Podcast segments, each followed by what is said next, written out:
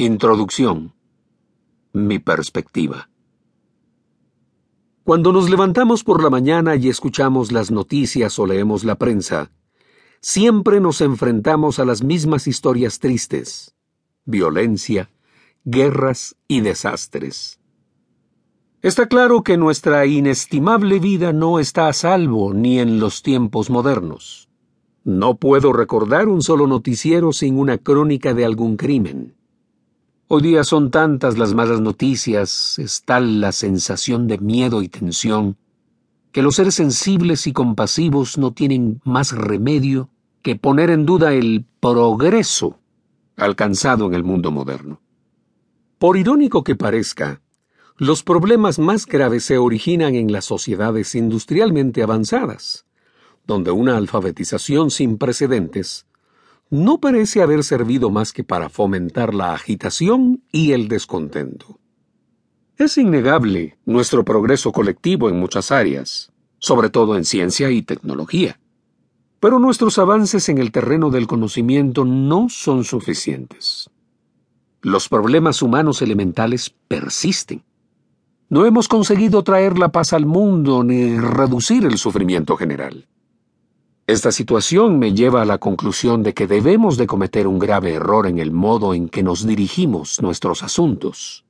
Error que si no lo corregimos a tiempo, podría tener consecuencias desastrosas para el futuro de la humanidad.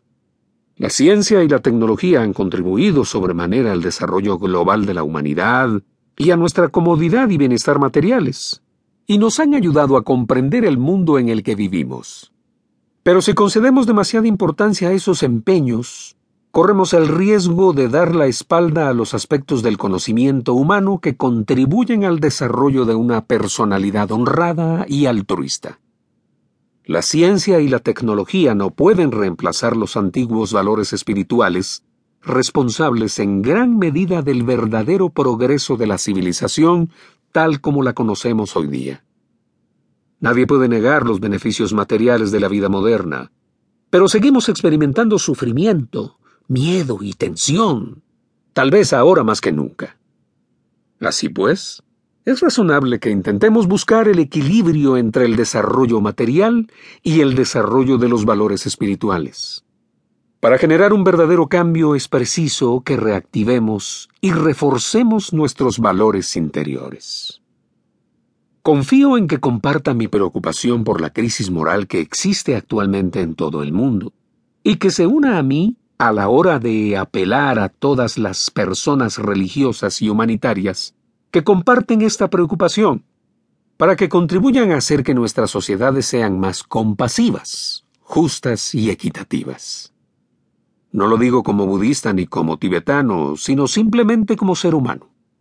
Tampoco hablo como experto en política internacional, aunque inevitablemente haga observaciones al respecto, sino como miembro de la tradición budista, la cual, como las tradiciones de otras grandes religiones del mundo, se fundamenta en la preocupación por todos los seres. Desde esta perspectiva quiero compartir las siguientes creencias personales.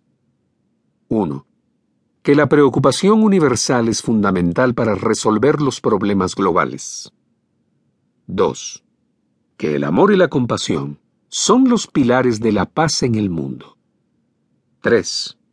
Que todas las religiones del mundo intentan conseguir la paz mundial, al igual que toda persona humanitaria sea cual sea su ideología.